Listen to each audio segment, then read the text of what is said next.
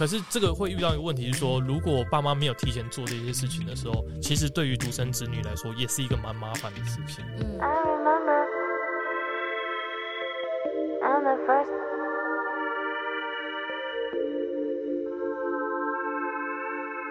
就可以分享一两个你服务过的独生子女的个案。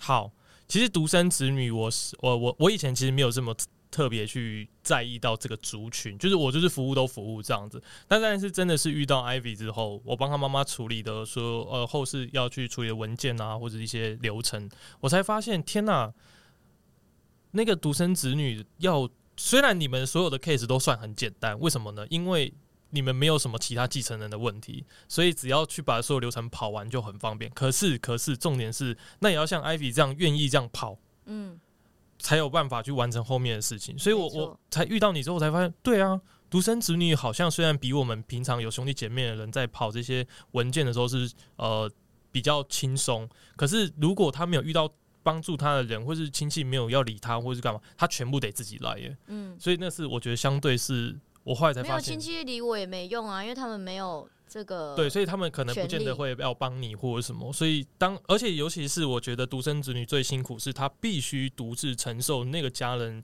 呃离开的这个伤痛里面。所以他如果说这个伤痛期太久的时候，他不见得他可以赶快把这件事情处理完，或者是他有心情去处理这件事情，因为一定一团乱了。我觉得当时候这种状况。尤其是突很突然的事情发生的时候，对对，所以这是一个我觉得我看到的点。再来一个就是说，独生子女他可能哦，就是不知道怎么跟呃长辈沟通，嗯，因为就是因为说实在的，可能这些爸妈的什么财产或者什么，在他们的就是在他们有生之年没用完之后，基本上一定都是留给就是你他的那个小孩，嗯、对，可是。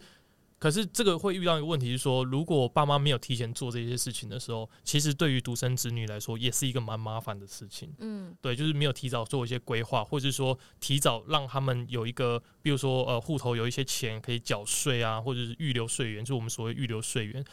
不然，其实独生子女如果他只是刚出社会，他拿来的存款，嗯，他怎么去做后面这些税务上面的处理？等等的，所以这是我发现独生女最大的两个问题，一个是说她跑后面的流程，对；第二个是说她不知道怎么向上沟通，因为可能爸妈会觉得你是怎样，我都还没走了，你就要来跟我讲财产讲什么的，哦，对，所以这是台湾比较。呃，我觉得这是台湾的禁忌吧，对，就是大家很多长辈比较觉得这是一个比较忌讳的事情，是，对对对，对啊，所以我觉得我真的蛮幸运的，我父母跟我的关系都很像朋友，我们都蛮能够直接沟通一些事情的，这是这是真的，对啊，这是我我真的少数看到，这是跟父母关系很好，可以我爸妈也愿意把事情就好就放给我女儿或者儿子去做处理，嗯，不然其实都会。很没安全感，我觉得。那如果现在正在听这个节目的独生子女的父母，嗯、他们跟小孩没有办法直接沟通这件事情，最好的方式是不是就先写遗嘱？哦，遗嘱是一个，再来是说，可能也是可以找我，或者是找你信任的业务员、嗯、来去看一下，就是比如说你现在保单或是你的资产的状况，嗯，然后再透过比如说他有律师或者会计师的一些团队，还有地震师嘛，来去做提前先帮你做一些房屋上的规划。哦，然后还有遗嘱，就像刚才艾比说的遗嘱，我要怎么写？嗯。那我要怎么我要怎么把心事情都清楚的交代好？嗯，所以这个我觉得这个对于就是独生子女的爸妈其实是一个蛮重要的部分。嗯，对对啊。那如果你觉得这个时间点跟你小孩讲还太早的话，那你就自己规划好，然后之后就神秘的跟你小孩说，如果有一天发生什么事情，请你去找谁谁谁。对对对，他会帮你处理这件事。是啊，那个谁谁谁也要活得够长。所以通常实物上在在在找这些人的时候，都会有一两一两个这一到两个，我都会建议说至少找两个。对，真的就怕这种状况。对，而且那两个不要就是关系太近，对，最好是互不互不认识的两个人。对对对，比较客观一点的。对啊，对对对，OK，蛮好的建议。那如果呃只能够选一张保单推荐，嗯，有什么是独生子女必买的？那你为什么会推荐这一张？必买的吗？只能一张哦。只能一张哦。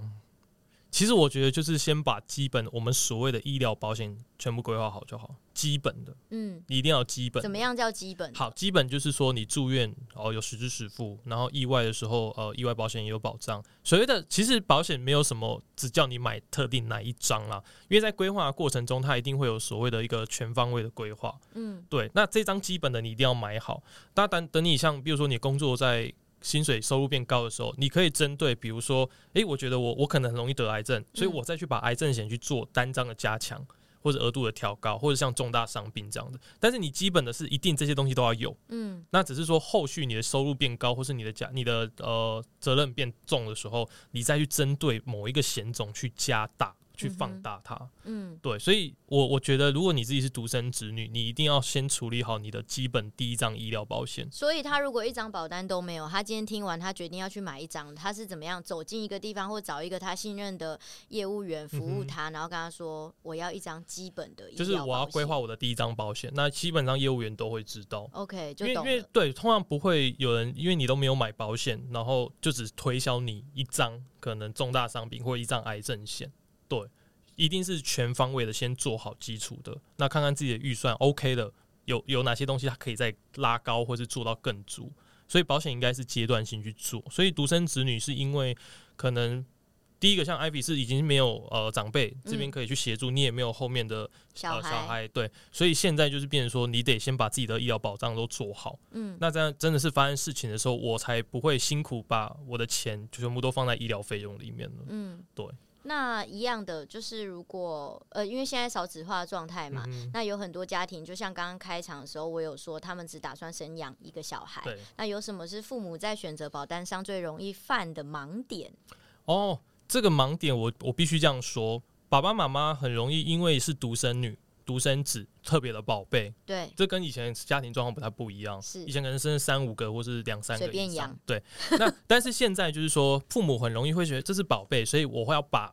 他的保障买到最满，嗯，或者是花很多的费用，比如说可能一年光小朋友的保险就四五万以上了，嗯，对，这个这一点是我觉得爸妈特别注意，因为在买小孩子的保险的时候，或是帮我的独生子女规划保险的时候，你一定要回来看我，就是爸爸妈妈自己的保险有没有买够了。嗯，因为在那个过程中，比如说他还没有在可以自己独立的时候，你们才是他真正的保险公司。嗯，因为没有你们，可能你们生病或什么，可是你们都没有保险的时候，相对的未来发生事情的时候，小孩子的保险也会缴不出来。嗯，那这样不就是有点就是两边都顾不到？对，所以一定要先看自己的保障都 OK 了，然后你们夫妻俩的预算还可以有多少，先做给小朋友。嗯，先有一个基本的，然后小朋友过程中他越来越大，或是两夫妻的收入也越来越高的时候，再去做补强。你可以讲一个最实际的吗？例如说，有很多的父母在小孩刚出生的时候就一直很想给他保巨额寿险，例如这种吗？哦、有有，就是我最常遇到就是比较年轻的爸妈，他说：“哎、欸，博彦，我我想要那个帮我的小孩买保险，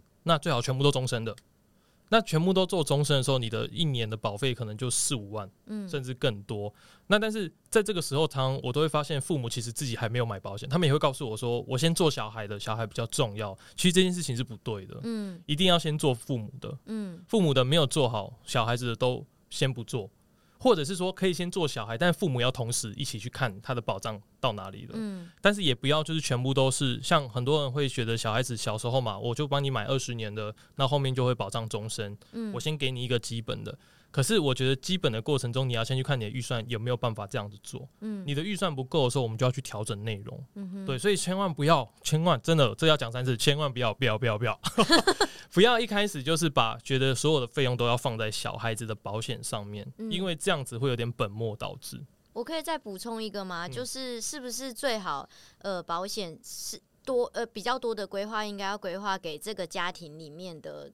经济比较呃，经呃收入状况比较高的那个人，经济支柱。其实原则上是要这样看，没有错。嗯，就是说，比如说爸爸是经济支柱，然后加上可能又有房贷或者什么的，所以爸爸在这个部分他的保障一定要比较足够。嗯，因为一倒下，可能当然妈妈可能要出去工作，对甚至小朋友提早要去打工了。嗯，对。但是在这个过程中，因为这就是几率的问题。哎、欸，你说小孩要提早打工啊？他如果今天只有六岁嘞，所以这就很尴尬啊。所以妈妈就会很辛苦。嗯，对，因为家庭支柱可能爸爸收入是相对较多的，但如果他们是双薪，收入差不多的时候，其实我我建议保障都是做好做足，嗯、然后再来去看小朋友。因为为什么？因为小朋友生病的费用，对不对？其实爸妈还是可以 cover。嗯，只是说保险来去做一个呃，帮我，比如说我花十万，保险可以赔我八万，两万块父母其实还是可以。去支付，可是你想，当父母倒下的时候，是没有人付这笔钱。对，好，爸妈的保险已经没有办法钱，没钱付了，小孩更不用说他有钱买保险。对，所以相对这样支出会变得 double double 更多。嗯，对，所以这个是在规划中我们常常遇到的啦。嗯、就是说，如果你今天只生一个，很多人会常常把想把最好的一定都给小孩，所以这是最大的盲点。这是真的是最大的盲点。那就一样跟上一题一样，只是是针对父母的部分。对，对对。如果他现在有个新生儿，他也打算只生这个小孩，那他应该要怎么样规划小朋友的第一张保单呢？一定就是先看自己父母的，然后再去看小朋友的。其实小朋友跟大人没有太大的差别。嗯，我必须这样说，但只是着重在一些细节而已。OK，对。好，那这个就是我们一般大家都必须要具备的条件状况。对对对对。之一。那下一个呢，比较特别，因为我自己已经慢慢的有在研究跟理财方面有关系的产品。嗯、那这部分，呃，因为我自己本人是比较保守的，所以我是从这个保险公司的这些金融产品开始去做研究跟投资。是那我知道坊间有很多的人都会取笑我们这样子的人，就是。就等于也是把那个枕呃把把钱放在枕头下面的概念，虽然说相对来说比那个放在银行里面好，然后但是放在保险的这样金融机构里面好像也不是一个很聪明的方式。可是我必须说，反正先存钱就对了。如果你跟我一样不是呃对于理财的知识很怎么说，就是很丰富，然后你很懂得怎么样去。呃，了解所有的产品的话，我觉得这个一开始你刚出社会可以做的就是这个这个方面的事情。那就请博彦来跟大家分享一下，有什么样的理财相关的产品可以推荐给像我一样在投资方面相对保守的人呢？其实，如果你是属于相对保守，或者是你都没有时间去学习一些财经知识的话，我会建议你先选择那种可以强迫你把钱先存下来的工具。嗯，就是说，比如说他六年、十年时间到，你一定会有一笔钱。嗯，那有那时候有一笔钱的时候，你才好再去做其他的投资或是分配。嗯，对，因为因为尽管会说我们不能再讲太太多，你知道吗？是哦。但是但是但是原则上我会讲概念，就是说你一定先去找一个可以强迫你，也许他强迫。储蓄的这个工具里面来说，可能真的会像人家说，现在因为现在很容易，大家股票有赚钱，大家就会觉得那好像比较快。没有说这件事情不行，因为必须要看你自己的状况。像 Ivy 就是一开始他还对这些这个领域不太熟的时候，他必须先就像你说的，我先存嘛，对，我先存啊。那我在存钱的这个过程中，我去学习知识，嗯，诶，那这样也很棒啊。当你有一个小小的可能二三十万，诶，二三十万不容易耶。对啊，现在我真的没有骗你们，真的是。现在在台北市生活的人，三万块薪水一个月要存五千是非常非常困难的，尤其北漂族。真的，这是我遇到最多的状况，所以我只能跟他们说：那你只有一件事情，你必须把时间存钱的时间拉长。嗯，拉长以外，那你能阶段性再去增加额度，因为你可能薪水会提高。对，薪水提高的时候，我再去做第二个阶段的规划，嗯，或者是第二个工具。对，所以一定要走中长期。嗯，在这些没呃没有这么大胆敢冲刺的人的情况下，嗯、我觉得先把钱存好。所以你看很多艺人啊，像什么温升豪啊，然后像呃那个谁虫虫啊，他们其实都是因为年轻的时候，因为他们真的演艺事业忙，所以他们就是把存把钱先存下来。嗯，所以你看他六年，哎，时间到他就多一张储蓄险的保单到期，然后又又再隔一年又到期，因为都是他们硬存下来的。嗯，大家不要小看这个钱哦，因为我觉得。呃，像我们可能二十二岁出来出来工作的人，你就算一个月三千就好，我们存六年多少？二十一万呢？对，二十一万其实你已经比同年龄层多多具备，我的户头就是多二十一万。对，所以那个那个完全就是那个那个出发点就完全就不一样了。嗯，所以我会建议就是说先把钱存好，但不是说你你你你的。你剩下的钱五千块就全部都存在这边哦，是没有，你一定要准备自己的预备金。嗯，这是我在认识 Ivy 的时候，我一直强调，你不要把钱全部放在就是某一个工具，你一定要切一个部分，就是你自己的紧急预备金。嗯，那个预备金非常非常重要，就是加上他呃妈妈的事情之后，他会更知道说，这个预备金是随时身上有个钱，他是比较安心的。对对，那你那过程中，只要大家呃收入变高，你就可以自己再去研究其他的东西，其他的工具来去做。你能力所及的这个部分，嗯，对，这是我我我在这边建议了。如果比较保守的人，对啊，其实我觉得，呃，因为我是把这个方面的理财当做是一个。小小的投资，那如果你是想要呃很快的在很短的时间，可能把小钱变成大钱的话，我觉得那叫投机，那不叫投资。这个有啦，有一个方法啦，大家听听看，就买乐透这样。真的啊，他就是花小小的钱，但是你有可能很快速的就有两亿、三亿。OK，它、啊、也是另外一种投机吧？对对对对对。好，那是这个，我觉得还比对发票几率低一点，大家就。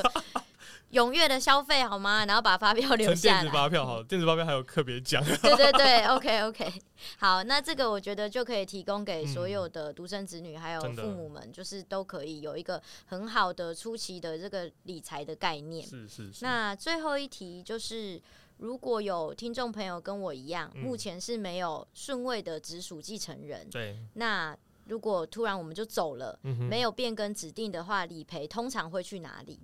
你意思是说，如果我都没有更改，就像我之前的这个受益人都是我妈哦，因为妈妈也比你先走，但是我没有去改。对，原则上了，因为你没有其他的，就是法定继承人的时候，就是充公。充公那钱会去哪？就归国家了。对对对，就原则上就是充公了。就是如果你都没有，因为 Ivy 目前我记得就是完全没有其他。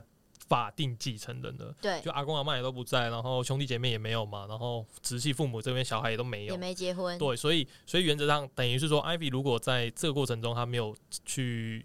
去设定好他的受益人是给谁的时候呢？那这笔钱就是归国家的。嗯，但是如果像我一样，现在是这个状态的话，嗯，我们是可以指定给任何我们想指定的人，对不对？是是是，只要写清楚为什么是指定给他就好。OK，所以听众朋友对我好一点，不是啊，重点不是这个好不好？是我们要好好的去做这个方面的规划。对对对，对啊，因为充公哎。听众朋友，你这么辛苦存的这几十、二十、三十年的钱，充公你会甘心吗？虽然你觉得你合眼了，那些也都是云烟，但是我个人是会死不瞑目，好吗？所以我是有好的有效的运用给更更其他的方面，比如说可能一些公益团体啊。哦，对对对，这个你也可以分享。那如果要给公益团体的话，要怎么样处理？哦，公益团体它可能会比较复杂一点，但是这个因为我实际上还没有处理过啦，但我只是说分享同事的这样，就是因为。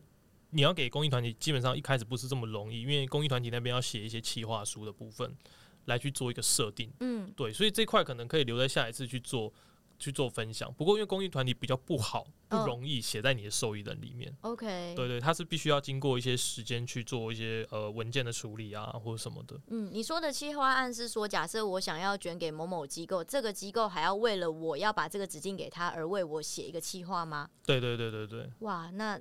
不一定有人想接受，所以所以所以公益团体这件事情它不是这么容易，嗯、所以我我个人还是觉得，就是说你如果生前有能捐钱，你就捐了吧。嗯，那身后真的真的，除非你告诉我说你真的很想捐给公益团体，那个我们再去做后面的商讨跟研拟，看怎么处理。嗯，但是在这之前，你可以就是就是像艾菲，就可能他的新议题就是他自己要去想说，那我现在要写给谁或者干嘛的这样子。对对，先写好都没有关系，嗯、那这个东西都可以改啊，他没有不行。所以我，我我这边举例一个，就是我我的客户，他们就是爸爸妈妈就怕小孩子不孝顺，所以他们就把 有一天，他就把小孩子叫来，就说也把我叫过去，他就说，来来来，现在那个博彦在这哦，我受益人都写好，就给你们三个，你们谁不孝顺，我就把它改掉，在他面前这样讲，就是、就是跟小孩子这样讲，就是很有趣，就是讲明白，就是说，哎、欸，我我受益人都写好，但是你们。该进的或者该什么，你们还是因为他其实希望兄弟都和睦了，嗯，对啊，所以这是蛮有趣，就提供你们参考。好，我这边想要一个黑色幽默，哎，因为我也是指定给就是我某个亲戚，然后我就跟他说，如果你有一天真的很缺钱，对，然后你真的要把我杀了，那我希望是可以舒服的方式，不要让我知道，不要让我有任何痛苦，让我离开，那你就可以拿到这笔钱，要做干净一点。这个，这个，这个，这个 太黑了，会不会被黄标还是？太黑了，太黑了！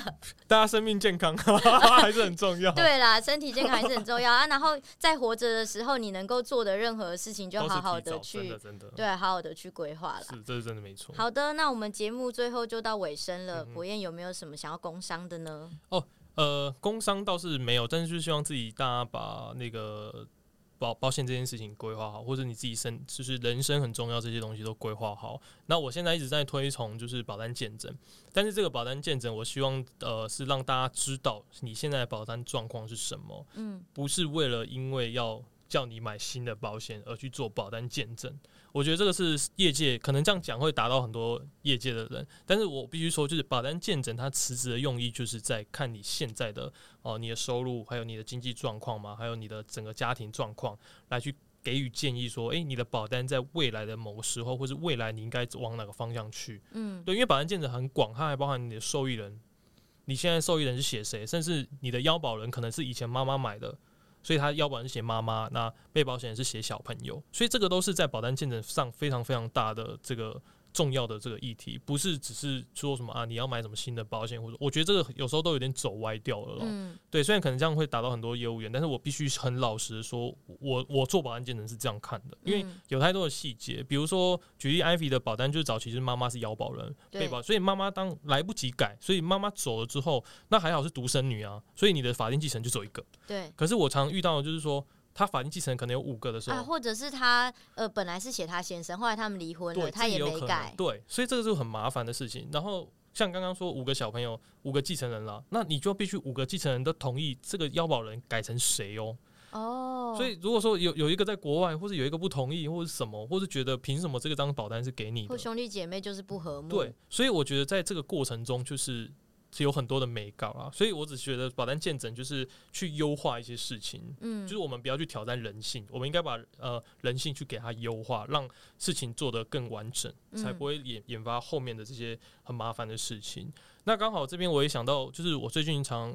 就是我也我也在提醒 Ivy 要先做，比如就是说现在我们可能可以去医院去预立那个医疗的决定书，嗯，就当我发生一些严重状况的时候，谁来帮我决定我要？这个要去医院处理哦。对，他医院会有一个这个申请书，或者是医医疗的委任代理人，嗯，这个是我觉得对独独生子女蛮重要的一个部分。对对，那但也不是说只有独生子女，是因为如果这样讲，是因为你们只有一个人，在你们还没有结婚或者是没有后面小朋友的时候，你你可以先做这件事情。但是也蛮鼓励，就是所有的呃所有人都先去了解这件事情。这个要付钱吗？这个原则上是不用。那我要去哪一个医院？其实应该就是看你常去的那个都可以去做一个申请。所以我就到柜台跟他说我要。你要去做这件事情，对啊，这个就是跟。就是先把呃遗嘱的有些东西都写好，它其实是一个蛮重要的一部分，所以它这个就是事先用法律去把它安排好，那这样我们在呃医疗啊或者我们的一些财富上面才会比较完整。哦，所以如果我写好了，那假设我今天突然发生一件重大的事情，我躺在手术台上，没有真正可以帮我决定的人的时候。这个是每一间医院都通的吗？啊，应该是这样说，就是那个是在你意识清楚的时候是这样没有问题。嗯、意识清楚，你可以决定我要做什么吗？是啊，但就很怕是我当时候是意识不清，你必须要一个那个人来去帮你代替你决定这件事情。对对对，所以如果没有的话，嗯，就这张就会帮我决定。就是你设定的那个人，对，你设定的那个，就跟遗嘱还有那个，哦、我就是要透过这个去设定一个人，去帮你去协助这件事情，这很重要。OK，对啊，所以我现在也在想说，那谁来帮我决定这件事情？就你弟妹啊。这原则上一定是，有时候有些人顺位可能会写就弟妹了，去帮我做这些事，但你也可以再找一个朋友。哦，来去就是第就是算是第三者去做这样子的一个哦，怕如果弟弟要这样弄，妹妹不要，然后对，所以那个顺位是你可以自己定，所以我觉得这个是蛮建议大家可以去开始去关注这个议题，嗯、而且这个件事情只会越来越多了，我觉得，嗯，对，因为大家可能不生小孩啊，都有可能，对对对。哇，最后很感谢博彦讲了一个连我自己都不知道的东西耶，这个结束我就要来去申请一下，我们可以来讨论一下啊。好哦，那今天非常感谢博彦。Yeah